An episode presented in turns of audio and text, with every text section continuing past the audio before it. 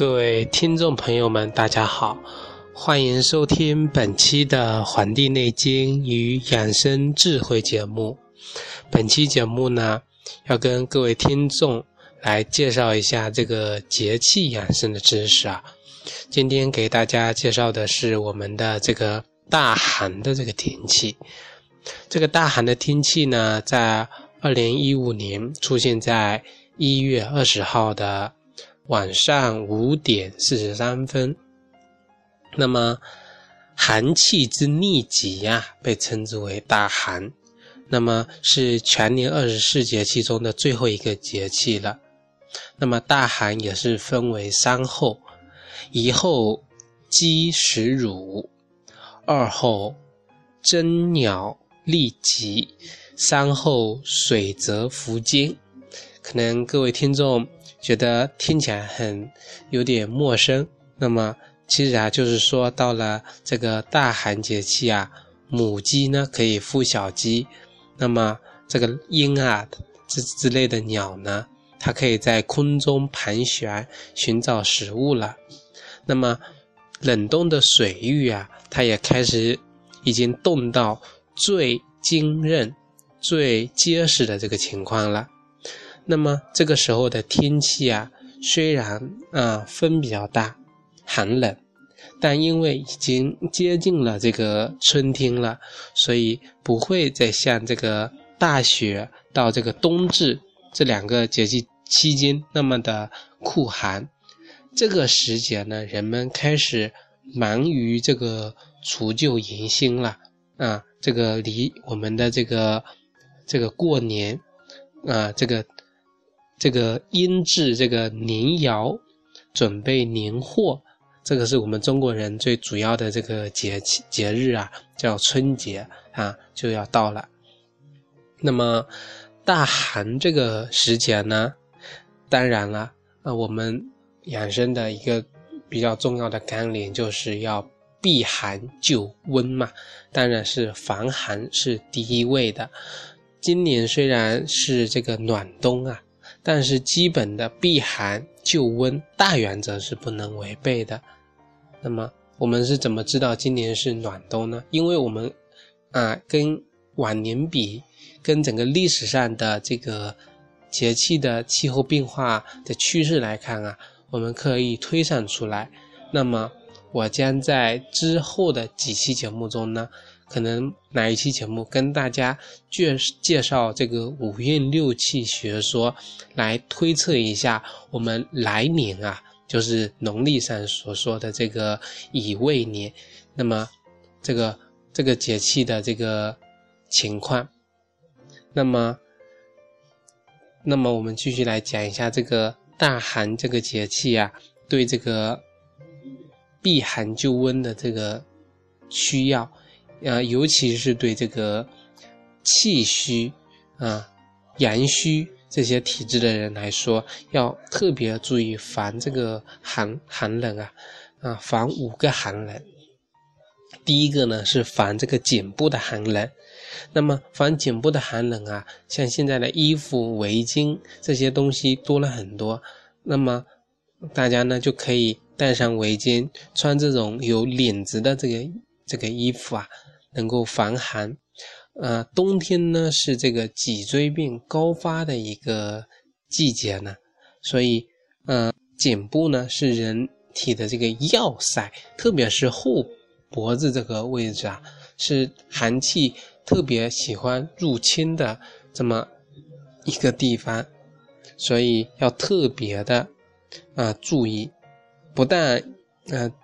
充满了血管啊，我们的脊部还有很多这个重要的穴位，这个大椎穴、风池穴，以及延伸到这个肩部的这个肩颈穴，这些都是。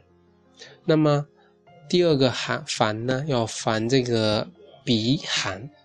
那么防鼻寒呢，有个很好的方法，就是早晨起来的时候呢，用冷水去搓我们的鼻子。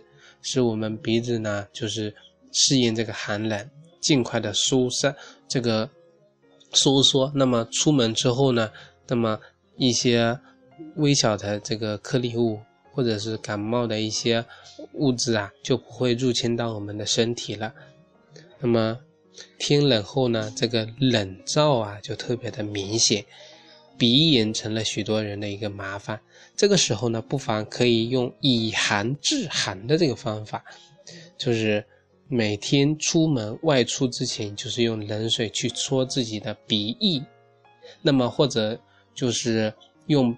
冷水去冲洗我们的这个鼻子，特别也可以用一些饮水。每天早晚用冷水洗鼻呢，它有利于增强这个鼻黏膜的这个免疫力呀，是防治这个鼻炎的一个非常好的一个方法。有鼻炎的人啊，就是可以尝试一下。在收到的很多的各位听众的这个留言啊，这些。交流方面呢，很多听众都向我询问，就是鼻炎的这个困扰啊。那么，呃，这很多给各位的听众呢，统一的回答就是希望能够坚持啊，就是锻炼，增加免疫力是第一位。第二个呢，就是要养成就是用冷水洗鼻这个习惯，可以增强人的这个免疫力。那么。第三个呢，就是我在很早之前的一期节目中呢，跟各位听众朋友介绍的我们的一位啊，一位这个药材，能够一位方剂，能够给这个听众呢带来这个好处。这个原生汤，贵这个原生汤，大家可以就是百度一下这个使用的方法啊，有特别多的这个听众都向我问这个方剂。那么第三个呢是防这个肺寒，肺呀，那么我们就要吃一些能够温胃温肺的这个食物，喝这个热粥去驱寒。那么像冬天流鼻涕的、咳嗽的、头痛的、风寒感冒的，这些都是非常常见的。那么如果是症状比较轻的呢，可以选用一些啊。辛温解表、宣肺、这个散寒的一些食物，像这个这个清代有一本书叫《惠直堂经验方》，那么这里面的呢就提到了这个神仙粥啊。那么有一这个里面有一首歌，这个方剂歌啊，就提到了一把糯米这个煮成粥，七根葱白啊，七片姜。熬熟炖入半杯醋，三分感冒保安康。那么我们的这个劳动人民呢，他在总结生活的经验的时候，把这些啊方剂有利于我们这个健康的这些东西，有的呢把它编成了朗朗上口的民谣，像这些歌；有的呢把它这个刻在这个石块上，以供后人就利用这个。就比如说一场病疫过后呢。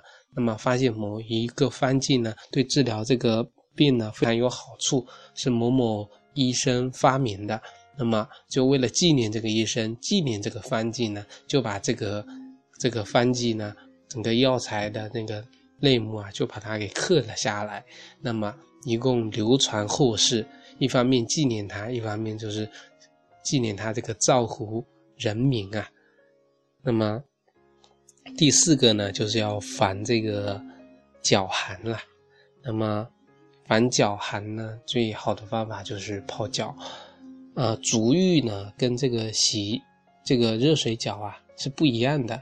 足浴啊，要注意到三点：第一个是温度，水温不要过高，最好在这个四十度左右最好。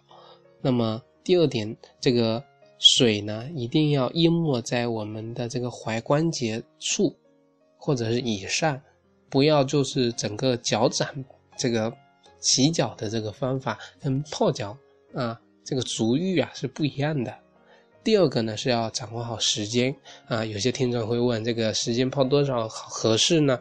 其实一般都是在二十到三十分钟最好，水凉了就这个差不多了。如果感觉还不够呢，可以不时的添加一些热水，保持一下水温。那么泡后呢，这个脚啊，包呃呈现出这种微红的这个颜色呢是最好的。那么第三个呢，就是按摩了。这个按摩跟泡脚不一样，这个按摩呢，就是需要泡足后呢，需要擦干，然后用手啊，轻轻的给我们的这个脚趾啊和这个脚掌心呢，进行两到三分钟的按摩。这样子，一方面呢，我们脚泡的微红了，这么血液循循环加快。那我们通过按摩呢，这样呢，能促进这个不同穴位啊，针对。不同的人的各个器官，更更加协调、更加和谐的这个，更加的那个可以利用起来。那么第五点呢，就是说要防这个腰寒。那么防腰寒呢，可以用双手去搓我们的这个腰，去暖我们的肾阳啊。冬天我们的肾阳呢是被储存起来的，不能外泄。那么通过双手搓我们的。腰呢，有助于能够疏通我们的带脉，能够强壮我们的这个腰椎，具有这个固筋啊、益肾的这个作用。腰部呢为带脉所行之所，那么特别是这个脊椎两旁呢、后腰啊、肾脏所在的位置啊，我们的肾啊其实是喜温恶寒的，那么经常按摩。经常的揉我们后腰这个部位啊，能够能够温煦我们的这个肾阳，能够通达我们的这个气血。那么在整个大寒期间啊，特别要注意的就是感冒。那么像这个除了感冒之外呢，心血管疾病患者要特别注意这个防寒保暖，衣物呢以这个。保暖性好、宽松柔软为宜，不要穿过紧，以免影响这个气血的这个运行啊。那么饮食上呢，也要注重以这个清清淡为主啊，多吃一些这个根茎类的一些这个蔬菜，像这个芋头啊、红薯、山药、土豆，还有像这个南瓜、藕之类的。切记要这个寒凉的食物，那么要多休息，呃，少劳啊。其实这个少劳不是让你就是不劳动，其实是要把握一个度。那么要将我们气血养好了，那么读书散步是最好的，不要做一些消耗我们这个这消耗性过大的一些工作和这个运动。那么我们冬季情绪啊容易低落，所以要保持一种心情舒畅的一种状态，要保持一种心境平和的一种呃状态。那么我之前就是听到一句话，就是说我们这个生活啊，谣言有一千种，可是我们要守住我们这个宁静的心，那么这个也是最难的。那么接下来啊。给大家朗诵一下我们这个《尊生八经》里面附带的十二月这个修养法这个内容。啊，特别讲到的是我们这个月份叫季冬之月，天地闭塞，阳起阴湿，万物伏藏，去冻就温。勿泄皮肤大汗以助胃气，勿甚温暖，勿犯大雪，以小宣，勿大全补，重养巨息，勿犯风邪，勿伤筋骨。好了，我们本期的《黄帝内经与养生智慧》节目呢，就播送到这里。感谢大家能够加我们的养生交流群和我们这个。《黄帝内经养生智慧》的这个微信公众号啊，那么我们微信公众号呢，就是我们《黄帝内经与养生智慧》这几个字的拼音首字母。那么发现啊，越来越多的听众呢，加入到我们这个养生交流的大家庭了。可能平时我有一些事情比较忙，很少就是能够给各位听众呢解答一些问题啊。不过很多听众呢，能够自我学习，给各位。啊，加入的听众呢，能够传播一些好的一些知识啊，他们可以发一些相关的一些书籍、一些音频、视频、一些资料。那么我是感觉非常好的。那么当然也要很好的去鉴别他们，去甄别一下。那么如果有一些错误的地方呢，我还是会为大家进行指正的。好了，感谢大家的收听，咱们下期再会。